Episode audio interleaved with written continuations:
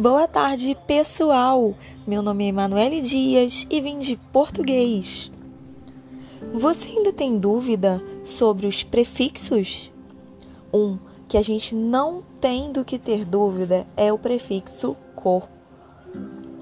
Você já ouviu, por exemplo, correlação, coautor, coabitação, coherdeiro, coobrigação e causa dúvidas?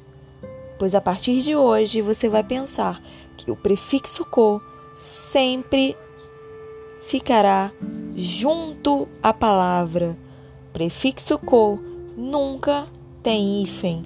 E quando eu digo nunca, é nunca. Tchau!